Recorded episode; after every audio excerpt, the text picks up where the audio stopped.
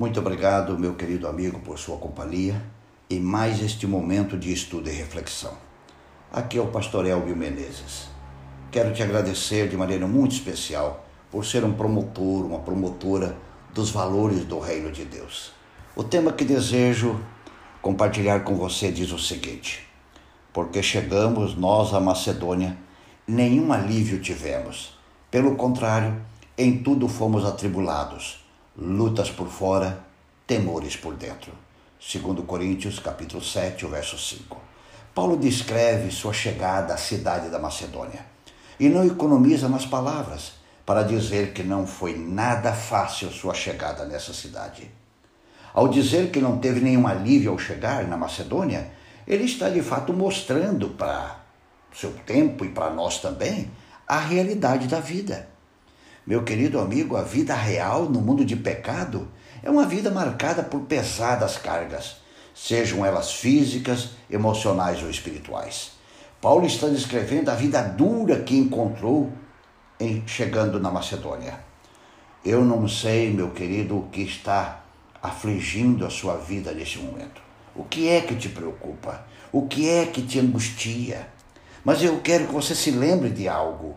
Não esqueça disso neste mundo de pecado, não há alívio em lugar nenhum e para pessoa nenhuma.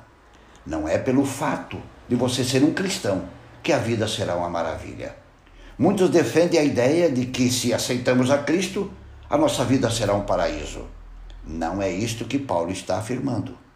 Mas ele amplia a ideia, ele, ele avança na ideia. E o que mais ele revela que aconteceu com ele ao chegar na Macedônia. Ele descreve que enfrentou lutas por fora e temores por dentro. Amigo, muitas lutas externas já enfrentamos. Lutas com a esposa, com o esposo, com filhos, irmãos, amigos, nossos superiores para quem ainda está no mercado de trabalho, lutas com doença, lutas por falta de trabalho, lutas porque o dinheiro acaba antes do mês acabar, muitas lutas externas. Aliás, parece que as lutas externas são intermináveis. As lutas por fora continuarão chegando até nós enquanto vivermos nesta terra. Não, não, não tente imaginar um outro, um outro modelo de vida. As lutas por fora chegarão até nós todos os dias. Mas ele fala de seus sentimentos ao enfrentar estas lutas. Que sentimento tomou conta dele? Temor Talvez você esteja cheio hoje de lutas por fora, quer no casamento, na saúde, no emprego, e o temor está tomando conta da sua vida. Por conta destes temores, o sono demora a chegar e a motivação para a vida está diminuindo cada dia. Sentir temor, meu amigo, é natural a todos nós medo da, das coisas duras que estamos enfrentando no presente e medo do que isto poderá produzir no futuro. Todos nós temos medo. O medo, até certo sentido, é saudável. E Paulo sentia temor, temor das lutas externas que ele estava sentindo. Mas o detalhe que eu quero que você se concentre não é saber que temos lutas externas e internas. Isso nós já somos doutores. O detalhe que eu quero que você se concentre é como Paulo venceu as lutas externas e os temores internos. Há dois textos que eu quero que você preste muita atenção. Você conhece? O primeiro está em 2 Coríntios 12, 9.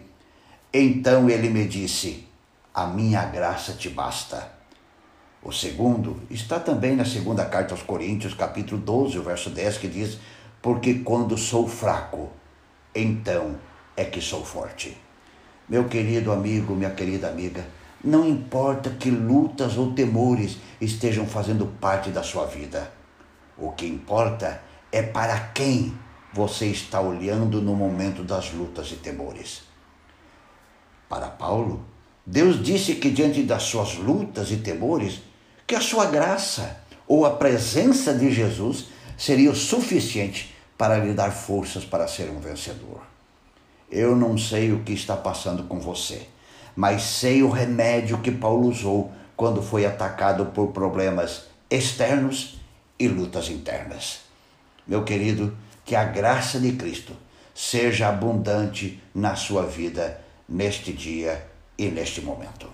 Pense nisso e um grande abraço.